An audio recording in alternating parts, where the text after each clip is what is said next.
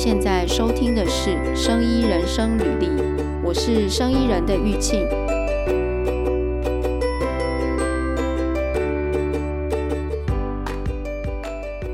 今天我们要讨论呃，生技业的护国神山，政府提的这个生技新药产业发展条例，我们觉得可行吗？那我是 Amelia，那今天玉庆呢，跟我两个人一起来讨论这个题目。诶，我现在想要特别提的是这个肉桂卷的这个例子，可以请那个玉庆先生来帮我们讲一下吗？肉桂卷，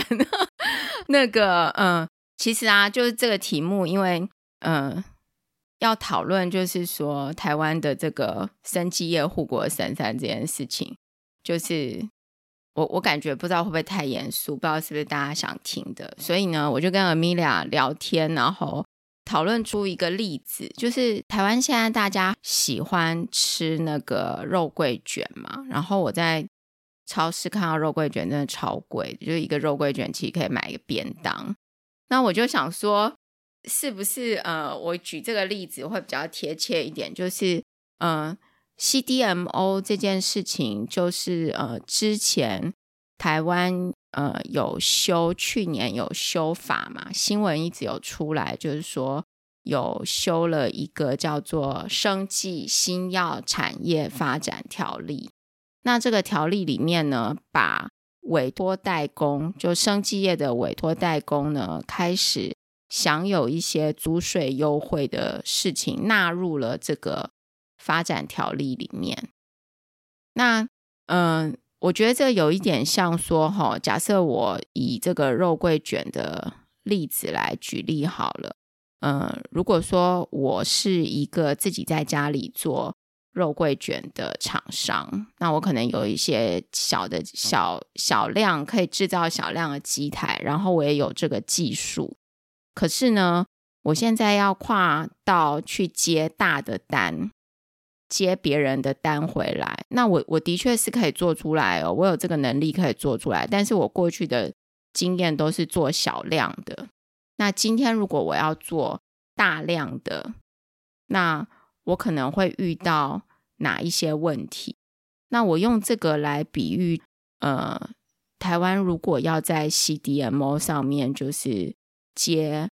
国外的这个。委托代工，那因为 CDMO 跟 CMO 还是不一样嘛，就是如果你有 D 的话，就是你还是有自己的要开发一些东西，那会有什么样不一样的地方？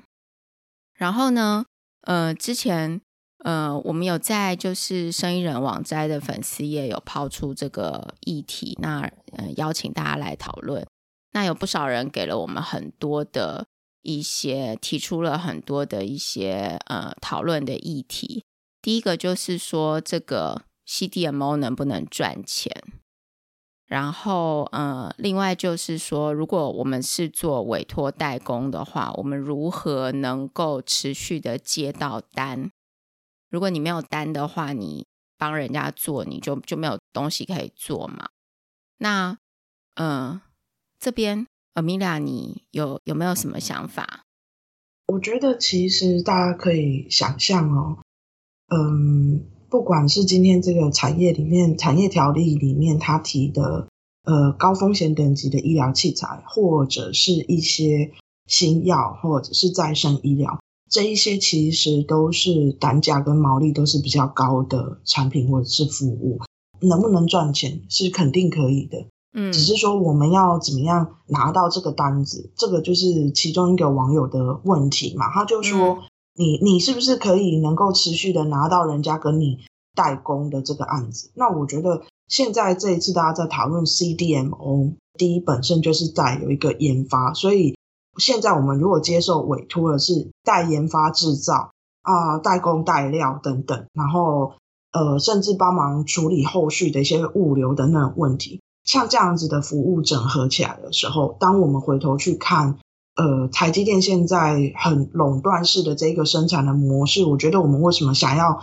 再来复制一个这个成功模式在生技产业？我觉得其实是第一个毛利高，第二个有一些技术进入的门槛。如果说我自己当初是把呃研发的这个制程的这部分也是我做的，那我就自然会累积一些关键的这个 know how，就会形成一个别人进入的门槛。它同时也会形成说，嗯、我今天拿到一个订单之后，我的客户他不容易跑，因为他不容易在其他的地方找到可以很轻易取代我这个代工厂的这个其他的公司这样。哎，讲到这个，就是说能够持续有订单这件事情，嗯，就是之前呢、啊，台积电它的一个方法是，就是就我所知道的了，就是他除了去呃，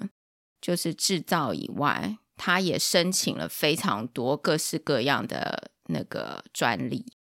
然后他的这个专利呢，不止在他的制造阶段。他在研发段呢，其实也有很多的专利，然后他的专利是不能给你，就是他不卖给你，他也不授权给你用。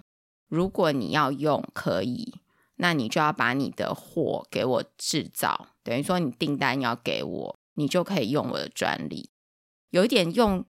这样子的方式，就是可以去绑订单，对不对？就好像我们如果说我以肉桂卷的例子来举例好了。如果我今天要做肉桂卷，然后我在整个肉桂卷开发的制造的过程中，我把某一个步骤，例如说，呃，这个混料或是什么的，这个肉肉桂卷的香料的配方是我自己研发出来的，然后我有申请专利，那，嗯、呃，我就不授权给别人用，就是如果你要用我的，可以。那你就是要把你们家的肉桂卷给我做，类似像这样子，那我就能够一直绑住你，你的订单就不容易移转嘛。那还有一个是不是也是可以从法规面来持续绑住订单？没有错，因为其实，在医疗器材跟这个药品的法规规定的时候。呃，原始的这一个寻找代工的这个原始拥有这一个产品这个构想的那个公司，他呢到去跟各个国家的法规单位申请，要让他的医疗器材或药品上市的时候，其实这个审查的过程中，他也连带的会要求对于我这个代工厂的这个资格的审查，然后他也要去审说我的这一个厂是不是。呃，作业的流程符合法规的要求，然后是不是我的每一批做出来的产品呢，都具有一致性，都具有原本的代表性？所以其实如果说这一个代工厂，它可以通过不同的国家的法规单位的核准，它同时也会形成这一个客户呢，他要把这个产品卖到这个国家。我这个厂呢，本身它也已经被绑在这一个核准的范围里面，所以确实以医疗器材跟药品的法规来看的话，代工厂本身它本来就因为法规的这个对于厂本身的限制，所以呢，它确实也会无形中让我们的这个客户呢，必须要跟这个代工厂呢有一个比较长期合作的这个呃计划。这一个整个代工的这个模式呢，才会真正呃实行得起来。那当然，它同时也就会形成说，如果我跟我的竞争对手，同样别人都是可以接受代工的这一个公司来说，如果我可以拿到订单，然后我通过呃法规的这个审查要求，它自然也就会形成我比较不容易被取代。诶，那就是嗯。上次有聊到法规面的，嗯，因为因为有一些呃，就是有人给我们留言，有这个在粉丝页给我们留言哦，就是说认为法规面可能会有不成熟的问题，我们会有这样子的问题吗？还是说，呃，我们的法规其实是呃，例如说他要来茶厂要干嘛，要申请什么，我们其实是可以做得到的。只是我们的优势在哪里？像我看到这个意见，我第一个想法是说，嗯、呃，如果我们今天想要鼓励的是比较困难的、比较高风险的产品，比如说以医疗器材来讲是高风险产品，然后以药品来讲是属于比较呃新的，然后比较少人做的这一些的产品，如果说我们今天台湾要做的话，第一个他讲到说我们的法规是不是成熟？我觉得会有一个问题是说，台湾在医疗器材或者在呃这个药品上面，呃，我们的主管机关是台湾的 FDA，也就是 TFDA。其实我们跟国际之间的这个呃法规的调和是已经完成。以台湾这边来讲，是我们可以我们的厂商如果符合台湾这边的要求，基本上要接轨国际不会有太大问题。包括我们的 TFDA 是法规调和这边 PICS GMP，所以我们的 TFDA 也也是按照 PICS GMP 的这个呃要求来查台湾的药厂。那他出具的报告呢？理论上确实也是 PICS GMP 互相追认，但是实际的实务上，你会发现说，呃，在各个厂商他想要寻求国外的突破、国外的市场的时候，大家依旧会看说，你有没有被美国的 FDA 查过，你有没有被欧盟的 EMA 查过？我觉得这个其实是在台湾的 TFDA 要慢慢的在被国际认可的这个时间。我们是需要时间去累积的。那另外，关于法规的成熟度，还有一个就是说，台湾的医疗器材或者是药品的法规，在很多的制定上面，呃，我觉得受限于资源跟市场的规模，我们的情况比较是 follower，也就是说，我们可以吸取很多国家它先发展出来的法条或者是指引，我们可以把它呃过来引用。这一方面，我觉得我们跟国外没有什么时差，也就是新的法规，台湾可以很快把它引进进来。可是这个部分我们比较是 follow，我们比较不是 pioneer，也就是说我们比较没有那个机会在，比如说现在很很新的再生医疗等等，我们有多少的这个业界在做这些突破性的研究，然后跟我们的 TFDA 一起合作，在科学上面具有一些好的基础，来作为法规的这个先行者。我觉得在这方面很有可能就是我们目前比较缺乏，那在国际之间也比较没有很明显的能见度。我觉得这个是我们目前在发展上面的受限的地方。但是其实我觉得 TFDA 已经做得很好，包括说台湾在加入 PICS GMP 里面，我们算是亚洲国家里面比较早加入的。可是实际上，我觉得还是会受限于大家如果说在国际上面不同的国家之间。如果说你讲说哦，我的厂被 FDA 美国的查过，被欧盟的查过，大家就会比较有一个这个是一种品牌上面的迷失，你知道吗？就会觉得，如果被欧美查过，我对你比较放心。我觉得这一点是我们目前比较呃趋于没有那么容易的这个比较不容易达到好的这个认可，现在这个限制是存在。哎，那这个有办法突破吗？还是说这个只能？就是台湾的 CDMO 如果做起来之后，慢慢去建立你的在国际上面的那个威信，在这一方面，我认为应该会跟以往很多例子一样，就是产业界会跑得比这个官方来得快。我我自己的经验是，不要说是这个呃外国的进来，因为我们最近常在谈莫德纳在台湾设分公司，大家其实都。很在意他要招哪些人，对不对？我知道玉庆有机会会想要再开另外一集跟大家谈这个寂寞。那其实谈什么？在产业界，刚刚说你刚刚说我们谈什么？再开一集谈？人才哦，对对对对对，人才的部分，对，嗯，对。对那嗯，我们回头来讲这个呃，实际上以产业界来讲，我们很多台厂，它现在其实就很。想要去开拓国际的市场，也想要开拓自己的公司在呃不同的国家的能见度，那他们就有做一个做法是什么？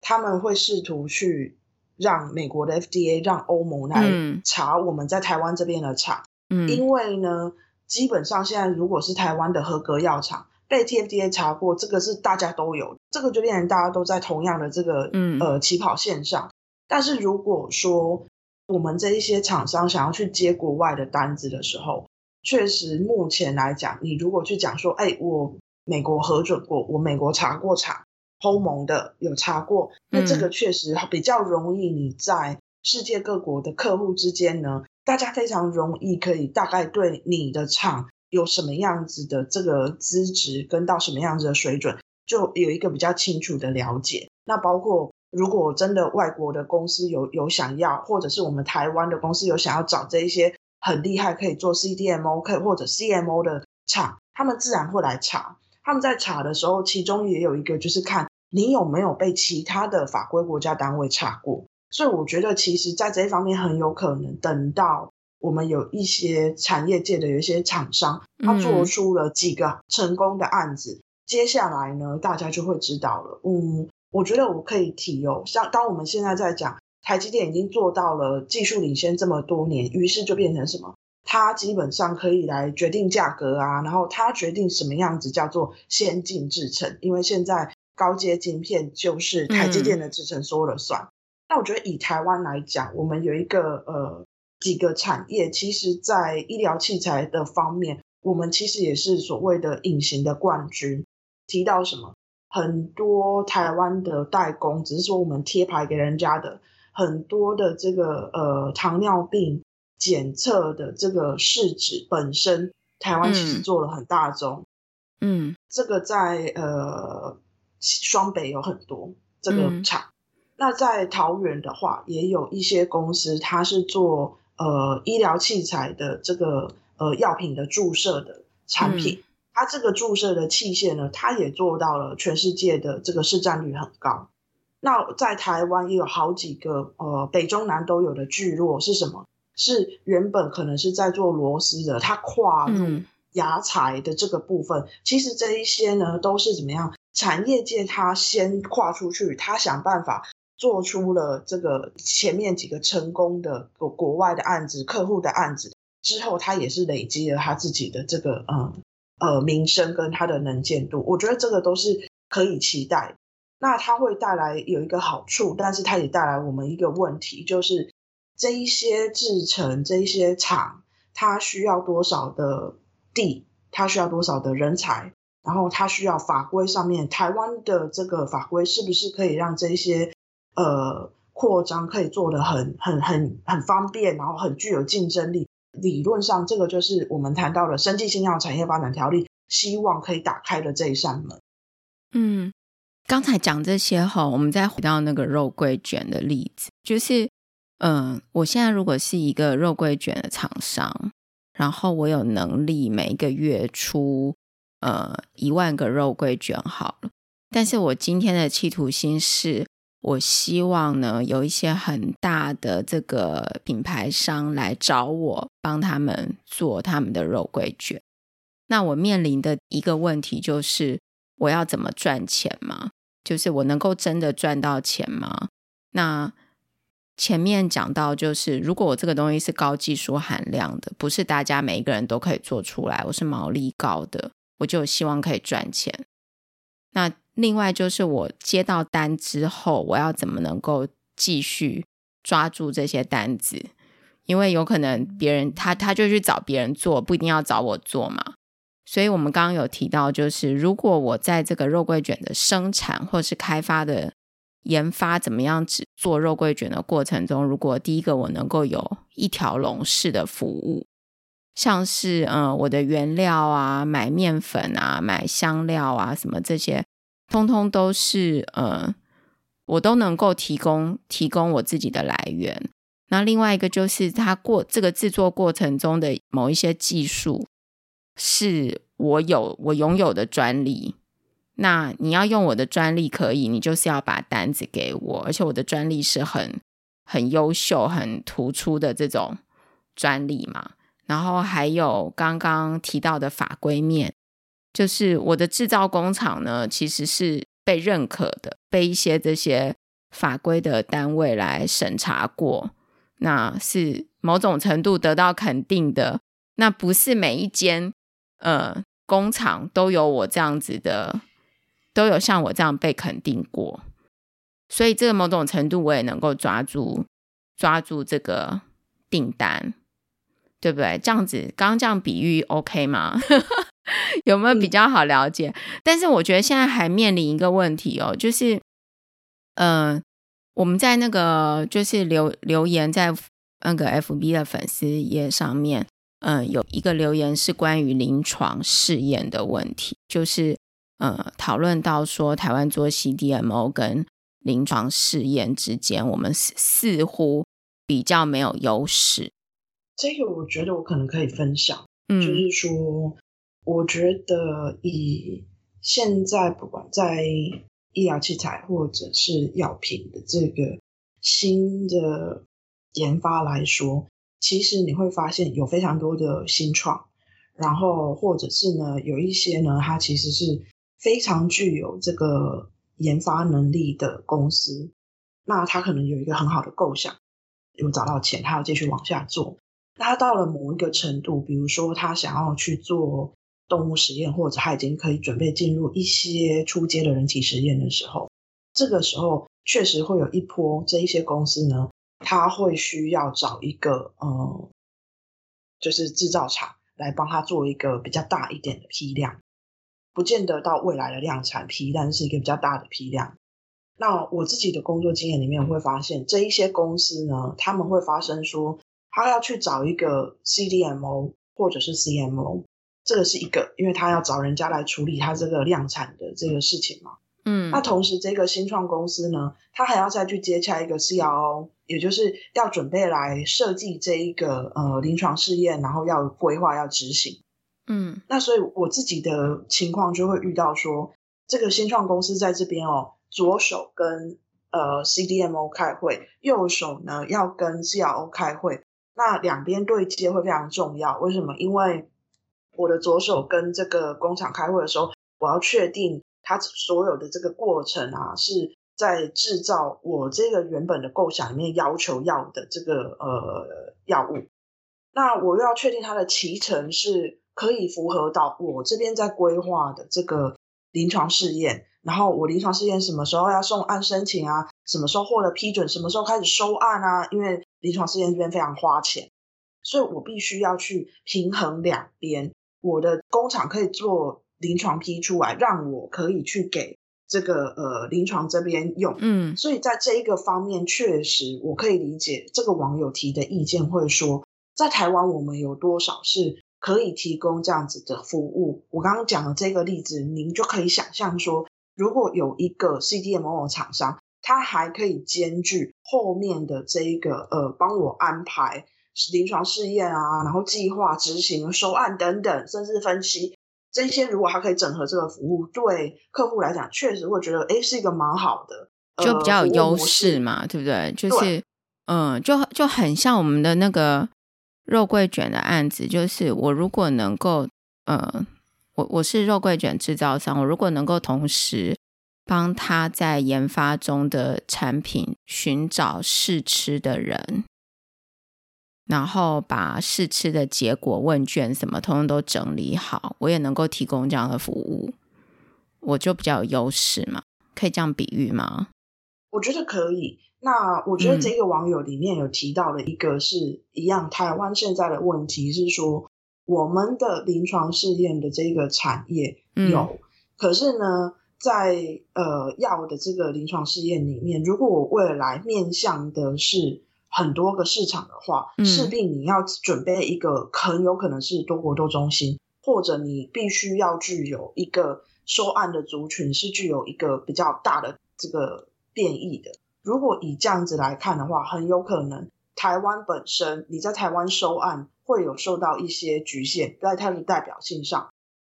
那所以我觉得这也是这个网友提到。嗯、那一方面还有就是说，呃，我们的人就是这么多，那我们的族群的代表性就是这个样子。嗯、如果你想象中跟到别的不同的亚洲国家或者在美国，它可以收案设计的这个得到的结结果就会不一样。当然，它的收案成本也不同。所以我觉得在。这一个呃网友的建议上面，我觉得我可以看到的是，如果台湾的 CDMO 可以试着再结合后面的临床试验的这一个呃服务里面，应该要展现的是，我们可以怎么样去整合不同的机构在台湾进行的这个整合的能力，甚至是整合在亚洲邻近国家可以做什么样子的临床试验，可以获得。好可信的这个成果，我觉得这可能会吸引某一些的这个呃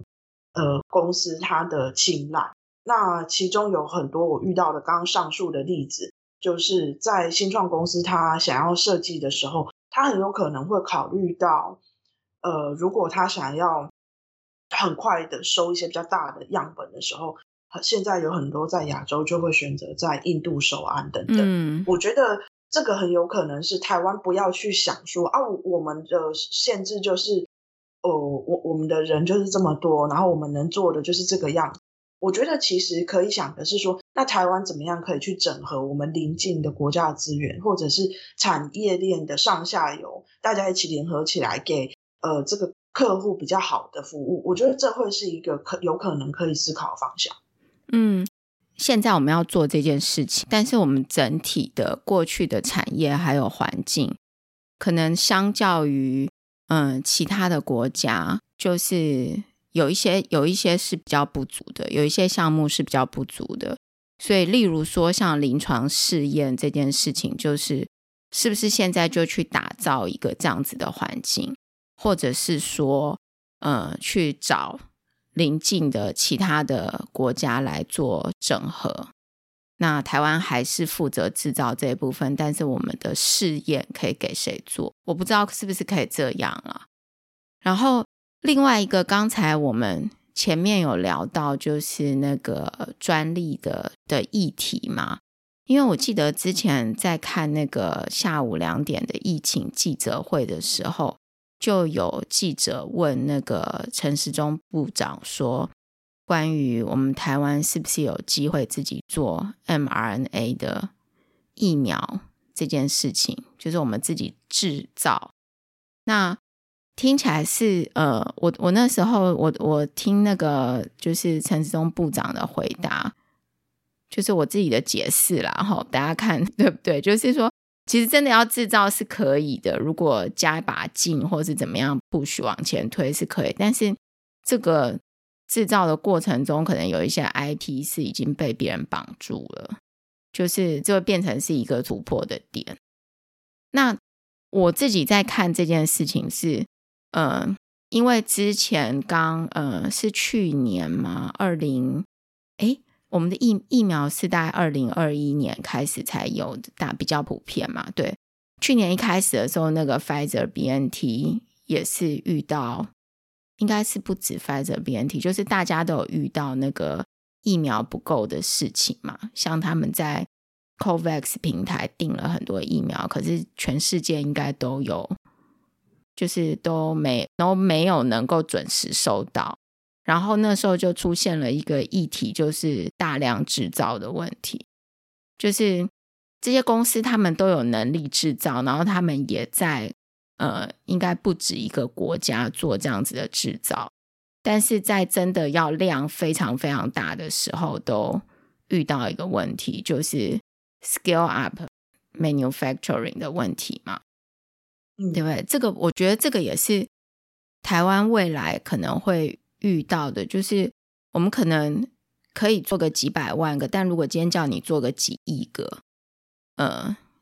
的时候，量要到达很大很大的时候，就会有一些问题出来。我觉得这边可能很多人会没有办法理解，为什么量大问题就会跑出来。我们再回到刚才那个聊那个肉桂卷的例子，就是。如果今天是一个肉桂卷的这个这个叫什么 homemade 自己在家里做然后卖的，我一个星期可能我只我只做一百个，可是今天有人觉得我的肉桂卷很好吃，然后他要下订单给我，叫我一星期呢要做十万个出来，但是我本来的能量只有一百个，我我自己在家做我只能做一百个，所以我就怎么办？我就开始去买。机台嘛，然后找人来做，然后我要进很多料，那我就想把我原来的整个流程套用在呃要做十万个这件事情上面，但中间可能就会发生一些问题，就是嗯、因为我因为我势必可能我的流程，例如说我的机台啊什么我都要改，然后我一开始会有品管的问题，然后我请来的人，我买的机台。还有我的原原物料是不是都能够保持原来那样？就很多小问题就会慢慢跑出来，所以我最后可能，嗯、做了十万个，但有可能良率不佳，然后甚至有可能做到一半，我的机台就出现问题了。就是这个 scale up 的问题，我觉得会是，嗯、之后台湾做 CDMO 会很，就是会很重要的一个议题。还有就是，我们台湾是不是有这样子的人才来解决这些问题？因为如果这个产业之前就没有做这么大量的东西，你势必在这个地方这样子的人才就会少嘛。然后，哎，对，Amila 上次，嗯，就是我们聊天的时候有聊到那个 AZ 的事情。然后，呃，你说 AZ 是在瑞典有一个这样子的那个制造的地方吗？在瑞典，嗯，AstraZeneca 确实有一个蛮大的生物制剂的这个制剂厂。哎，他他有遇到量产的？哎，瑞典有缺 AZ 吗？瑞典自己有 AZ 的厂，他有缺 AZ 吗？那个时候，其实，嗯、呃，我们台湾在去年那个时候遇到说啊，及早打疫苗的时候，发现疫疫苗缺货。这个在很多西方国家，他们是比比我们台湾更早一波经历，也就是好，现在有疫苗可以打了，然后大家殷殷期盼，嗯、特别是很多被列为高风险，嗯、比如说医护人员都要先打，对。对。结果那个时候在瑞典也同样也是没有，对，也是不够打嘛，嗯，所以那时候的问题是 scale up 的问题吗？那个时候同时有供应链跟 scale up 的问题，哦、呃，我那个时候很明显有感觉到的是，嗯、呃，大家都知道这个如果跟新冠疫苗有关系的话，大家会自动退开，然后把这个需要的材料交给他们，但是呢，在那之前其实。一刚开始还没有准备的时候，大家都都有一点就是心有余而力不足。比如说最简单的，我们看到疫苗都是用玻璃瓶子装的，嗯，有一阵子其实连玻璃瓶的这个供应链都不够。对，嗯，我在这个产业里面，我有非常明显的这个体会，就是我们在正在研发中的药品，嗯，它不是新冠疫苗，但是你也知道，还有很多药正在研发中啊。结果我们原本在合作的这个药品的厂商非常直接的跟我们说，不好意思，呃，因为大家都提前优先供给新冠疫苗的这个玻璃的关系，嗯，所以呢，我们正在研发中的药品的这个呃等待期，也就是我们下单要买这个玻璃药品，嗯，我们从本来的呃三个月到半年，到最后变成下单之后至少要等两年才有可能收得到药品，所以你就知道在。各个产业里面，大家为了要优先生产这个药品，供应链本身就先发生了一波。那另外就是刚刚玉庆讲到，在量产上面，呃，它确实在大量生产的时候，你问题就会发生了。如果我们回到肉桂卷的这个例子哦，你买一个比较大的烤箱，虽然说你每一个这个烘焙的这个循环，你一次可以出炉更多的肉桂卷，嗯、可是这个时候你就会发现。你的大烤箱里面哪一边的温度比较不够，你那一个那一个角落烤出来的肉桂卷就会不够好，所以这一些问题就会浮现出来。跟我原本在家里面用比较小的烤箱，然后我可以慢慢的去观察它，然后找到最适合的这个烤的温度，然后我什么时候拿出来翻一个面，大量在制造的时候，我就没有办法顾到这些了。那这个时候我的制程。是不是有一些机台上面的问题，或者什么地方的弱点，在这个时候非常有可能会放大出来？这就是刚刚玉庆讲说，我很有可能在那时候良率不够等等的问题。嗯、我们讲这个台湾的这个生技，这叫什么？生技新药产业发展条例嘛。然后，嗯、我记得之前也有聊到，我们在聊天的时候有讲到，就是。呃，在瑞典也有类似这样子的对生技业的一些 CDMO 之类的补助。呃，我可以特别讲的是，在瑞典我有接触到例子哦，比如说，嗯，在北欧好几个国家，大家都会听过 RISE 这个机构、嗯、R I S E，、嗯、那它的这个名字呢，其实 R I 是指 Research Institute，就是研究机构。那 S E 呢是瑞典的这个代称，所以它叫 RISE 呢，它背后其实有很多这个政府的资金。那它是等于在政府的这个资助底下，它有设定了好多不同的呃研究的领域。那它呢，在这个研究领域呢，它有在培养做这一些研究的人才。那以瑞典政府它的这个研究领域里面，它就当然包括了生技类的，然后它也有包括再生能源类的。另外还有一个就是按照瑞典的产业特性，因为瑞典有非常多树木，那所以呢，林业本身是瑞典的很多地区的这个产业还蛮重要的一环。嗯，那早期的时候，这一些林业呢，它拿来做纸跟做这个家具，是势必呢在呃环境友善的这一些呃理念的推动下，它就会形成一些不一样的产业上面的改革。那很有可能公司本身呢，不见得有余裕去做一些新的研发。RISE 这样子的有瑞典政府资金的这一种研究型的机构，它就是提供了人，然后提供了这些实验室啊等等。那自然它也提供了什么？提供了很多你在这个领域里面，你念到硕士、念到博士的人，可以选择去就业，可以选择去写这个研究案来做你想要有关的研究。这这个就会。对于瑞典产业转型是会很有帮助。诶，RISE 会像是我们台湾的公研院这样子的角色吗？或是国卫院啊这种角色？如果我们看 RISE 它的业务的话，你就会发现呢，它确实有一些呃技术移转，比如说从学术界怎么样让变成是技转的部分。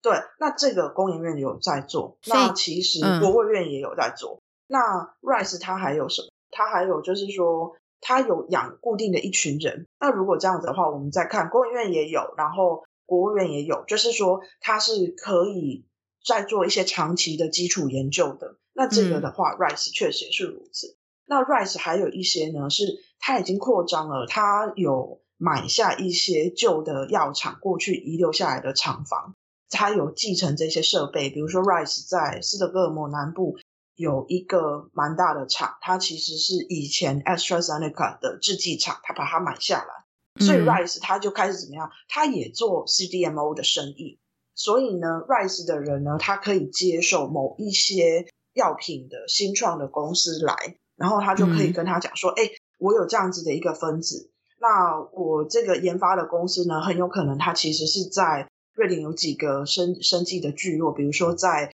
医学院 Karolinska 的附近有一个聚落，那附近有很多公司；然后在 Uppsala 也有一个聚落，那附近有很多医药的小公司。那等到他这个产品呢研发的到一个阶段，他想要把它拿来做一些更大的这个试验的时候，他需要比较大的量产批，他就可以去找像 RISE，它具有 CDMO 的这个能力，他可以告诉他，我在实验室可以做到这个分子。那我接下来想要请 RISE 的在 Södertälje 的这个厂呢，帮我把它做一个放大制成。我希望让它从实验室变成是厂的这个准量产的等级。那 RISE 就可以接这样子的案子，而且呢，RISE 它本身又吸收了很多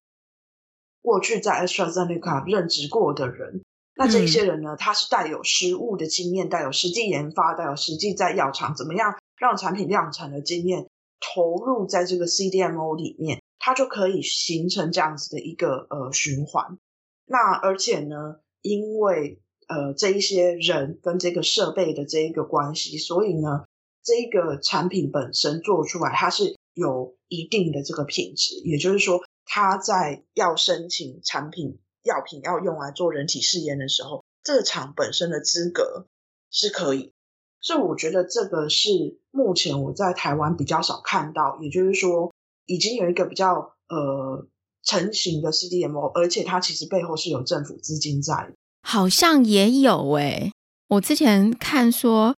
好像那个时候要做疫苗，台湾要做疫苗的时候，好像我们的政府也有投资，就是制造厂。呃，国光政府有有呃有一个是政府的资金。对，一个是国光，另外一个好像是新建制造厂，应该是呃，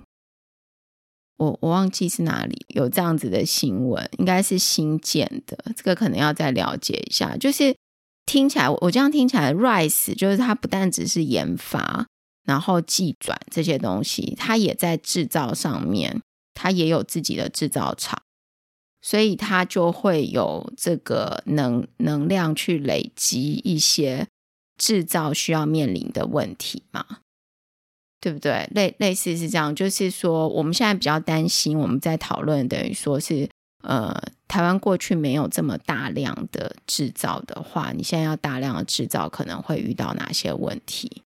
然后就是这个新的这个条例到底有哪一些吸引人的地方？我觉得这个可能要请什么会计师去算一下，是不是知道说，哎，有这个条例真的会让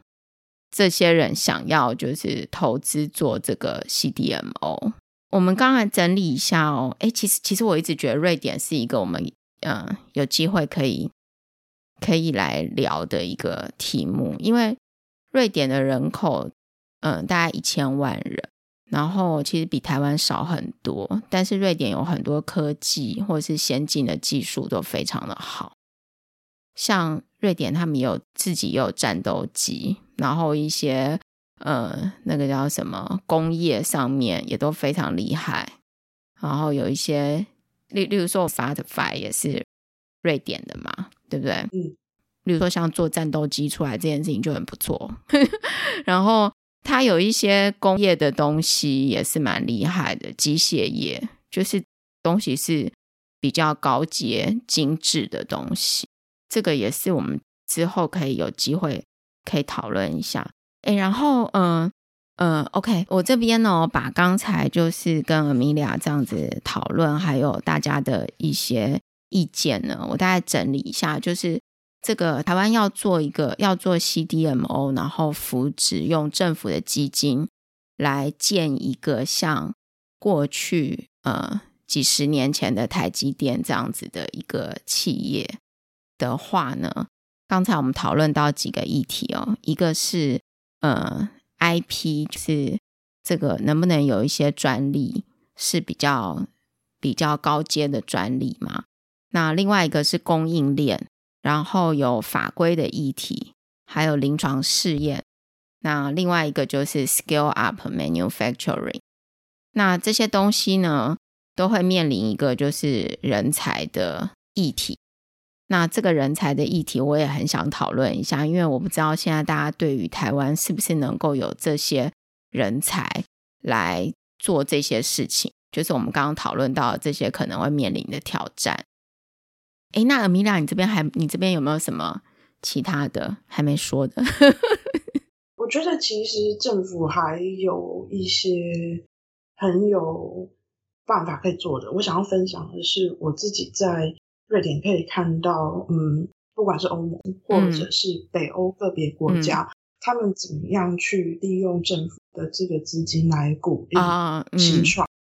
因为像呃，这个瑞典有一个，它背后其实是政府的资金，也就是纳税人的钱，呃，出来。那它一样，像我们刚刚前面讲的这个 RISE，就是说这一个基金它叫做 Almi Invest，嗯，那它呢其实有很多的这个呃纳税人的钱在背后，嗯，那这一群人呢，他们这一个 Almi Invest，它其实是。养了很多不同的专家，比如说生技类，他就请了一群专家；然后再生能源类，他就请了一群专家来，让只要是设在瑞典的公司都有资格来去找他们去要钱，你去写这个案子，去对他们 pitch，然后让他们去评估是不是值得投资你这个公司。类似像这样子，在政府的资金要去。鼓励不同的人做一些瑞典政府想要鼓励的研究，比如说生技类，比如说 FinTech，比如说这个呃再生能源类，这些是政府想要这个方向。那你如果是设在瑞典的公司，都有机会去找他们。那这样子的公司，它一方面除了给钱，它也可以提供某一些辅导、一些意见。所以我自己就会看到，Almi Invest 有一些蛮成功的例子，是他可能从瑞典的学术界，比如说瑞典在工程类有不错的学校是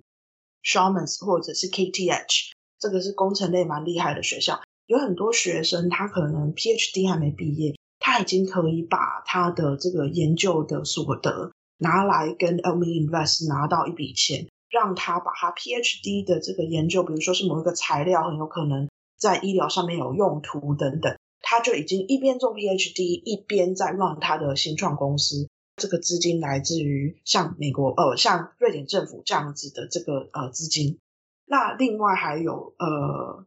呃欧盟的基金 Eurostar，它也是一样，就是鼓励你在欧盟境内，然后你可以去呃申请。为什么你的产品是在哪一个学门底下？比如说你是新创类的，你是科技类的，然后你是呃什么样子的构想？同样也是有一个这个。遴选，然后你可以拿到钱。我会发现在，在呃瑞典，坦白说，我不认为它设立公司哦有像在台湾这么简单。嗯，但是呢，会发现，在瑞典呢有非常蓬勃的一群新创圈，不管是在呃你去斯德哥尔摩的特定的某一些呃城市的区，你非常容易可以找到人。他们同时也在做他们的新创。那在呃北欧国家也有好几个是，他是私人的单位，嗯、他们是提供你这个实验室，你实验室的这个 bench 拿来跟我租，因为你刚开始在做研发的时候，你会需要一个实验室的一个 bench 的环境，可是你可能还没有钱去养一个实验室的时候，有这一些这种空间。那这些空间呢，它也无形中聚集了很多新创公司在里面。那大家可以变成是一个人脉的交流、理念的交换，甚至有可能有新的合作机会。我觉得这一些气氛在台湾其实是可以发展、可以鼓励的。嗯，诶，这个新创的东西，其实台湾现在也非常多的新创，不过新创有很多能够成功的比例，也不是真的大家想的那么大。但是基本上鼓励新创的这个氛围。听起来在瑞典也是鼓励新创嘛，现在台湾也是非常的鼓励新创，然后这种就是新创基地啦，或者是育成中心啦也很多。但是就是说新创，但是你最后要能够成功嘛，又是另外一个议题嘛，对不对？这个我们有机会也可以聊一聊。不过有一些新创真的也是，就是只是一时的，就说起来会不会很保守？就是。呃，有很多跟着真的也是一时的啦，就是说，哎，哦，那好像现在新创很多，那我们也来创一个公司吧。但是可能没有真的规划跟想好它的东西是什么。哎，好，那那我们今天这样子的东西呢？嗯，呃，Amelia，你这边要帮我们 summarize 一下吗？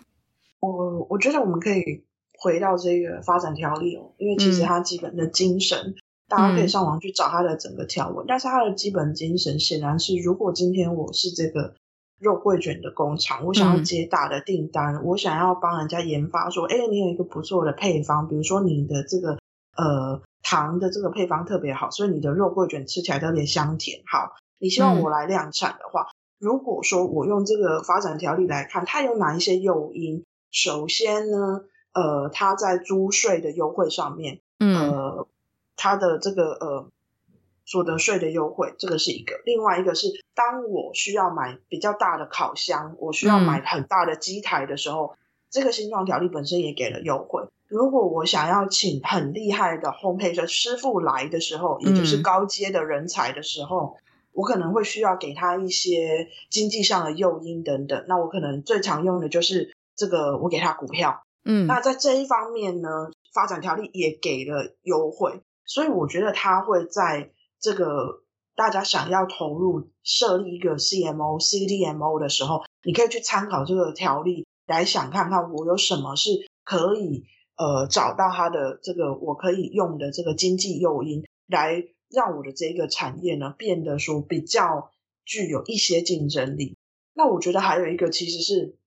台湾有很多不一样的这个。产业其实都是隐形的冠军，包括在材料的行业，比如说，如果是敷料业，我们有一些纺织业非常厉害。然后，如果说是医疗器材，如果说是塑胶料的话，台湾有一些塑胶料的这个供应哦，在全球是称得上前五大。如果说这一些厂商可以利用台湾现有的这个很厉害的供应商，你在帮人家代研发、代工、代料的时候，你可以结合在地的呃料，然后还有你可以利用台湾的好的高等技术、高等教育培养出来的人，来作为你这个研发的这个人员的班底。我觉得这个都是可以考虑，这也是理论上我们觉得台湾可以运用的优势。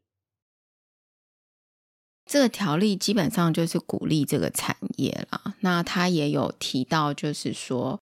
有哪一些东西呢？有这个用于人类与动植物用的新药、新剂型制剂、高风险医疗器材、再生医疗、精准医疗。数位医疗，还有专用于生技医药产业之创新技术平台及其他策略生技医药产品之产业。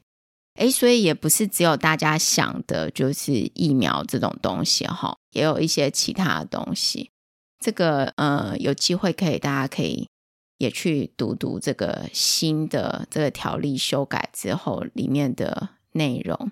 但蛮有趣的，就是我们想要，我一直想跟 Amelia 录这一集，就是说，第一个把大家的意见做一些整理，然后第二个就是，我觉得这是一个比较呃社会公共的一个议题，就是毕竟整个产业未来会走向什么东西，虽然虽然我们可我们我们不见得会是开这些公司的人嘛，对不对？或者我们可能不会自己去去。建置这样的公司，但是这样子的公司的成立会影响台湾社会的整个发展，还有产业的趋势。当然，如果你的未来有希望有生技业的台积电的话，对台湾也是一件很好的事情嘛，我们就很乐见这样子的事情。所以想要讨论一下，然后大家。脑力激荡一下，看我们有什么样的东西呢？是哪一些面向是需要突破的啦？那不知道大家有没有喜欢听我们讨论这样的东西？会不会觉得呃这样子的题目太严肃，还是说觉得这样的题目其实很动脑呢？你也是很喜欢的，你喜欢动脑的题目来听，那都可以给我们留言这样子，然后。我们再来找资料，就是大家想听我们讨论什么样的东西，或者是你也想要来讨论的话，也可以留言给我们哦，我们也会很乐意邀请你一起来讨论，看什么样可以让这件事情变得更好。好，那今天谢谢 Amelia，哎，邀请 Amelia 给我们一个结尾吗？今天谢谢大家收听这一集节目，如果你听到这里的话，非常感谢你。那你记得到呃。生意人网站、生意人的 Facebook 去留言，然后你可以留下你的想法。那如果你还有其他问题的话，也欢迎在这个网络上面呢跟玉庆互动。那他会可能呃邀请你一起来跟我们讨论，或者他会在下一次的 Podcast 呢针对你的这个回复哦提出一些他的反馈。那所以欢迎大家一起来网络上面呃留言分享。如果你喜欢我们的讨论，或者想听我们讨论其他的题目。欢迎在生医人生履历的网站 podcast.bellmander.com 或者 Apple Podcast 留言给我们哦。